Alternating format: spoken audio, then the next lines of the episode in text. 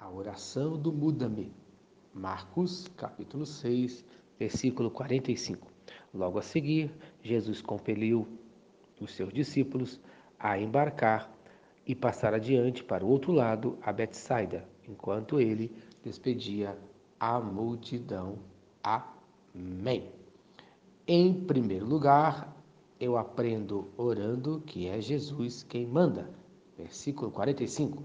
Compelir não é um ato de forçar alguém a fazer alguma coisa, pois Deus não nos obriga a nada, mas de induzir a realização de um ato que irá nos abençoar. Deus deixa a escolha do ato em si, em suas mãos.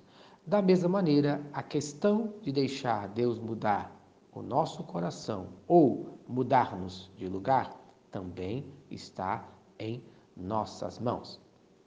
O versículo 45, ele fala claramente: passas adiante para o outro lado. Nem sempre é fácil passar para o outro lado, nem sempre é fácil mudar de lugar, mudar de opinião. O versículo 48 fala: e vendo-os em dificuldade. Muitas vezes, quando queremos mudar de lado, as dificuldades acontecem. Por isso, muitos preferem não mudar. Muitos não entendem o trabalhar de Deus. Veja que os discípulos não questionaram a ordem de Jesus, apenas entraram no barco. Quantos questionamentos temos em relação às ordens de Deus? Muitos questionam, pois não entendem a vontade de Deus.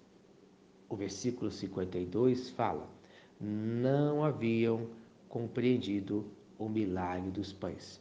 Esse não era o primeiro milagre que eles presenciaram. Com certeza você já presenciou o milagre de Deus e mesmo assim você não mudou de lado, você não mudou de opinião. Isso não me admira, pois os discípulos de Jesus agem assim. Nós somos iguais, infelizmente. O que eu tenho certeza que Deus sempre nos ajuda a mudar de lado. Veja o versículo 48. Vendo-os em dificuldade, veio ter com eles. Deus sempre vem em nosso socorro. Nem sempre ele tira a tempestade, os problemas da nossa vida. Geralmente, ele nos ajuda a passar pela tempestade. Em Romanos, no capítulo 12, versículo 2, fala: Para que experimenteis qual seja a boa, agradável e perfeita vontade de Deus. Então, no dia de hoje, cumpra a vontade de Deus sem questionamentos.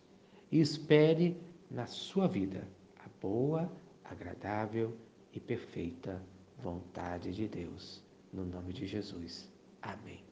Se esta mensagem abençoa a sua vida, compartilhe com quem você ama. Vamos orar, Pai querido, Deus de amor. No dia de hoje, abençoe aquele que está passando pela tempestade. Ajude essa pessoa a passar por esse momento tão difícil, até chegar o momento que ela experimente a tua vontade, que é boa, agradável e perfeita, no nome de Jesus. Amém e amém.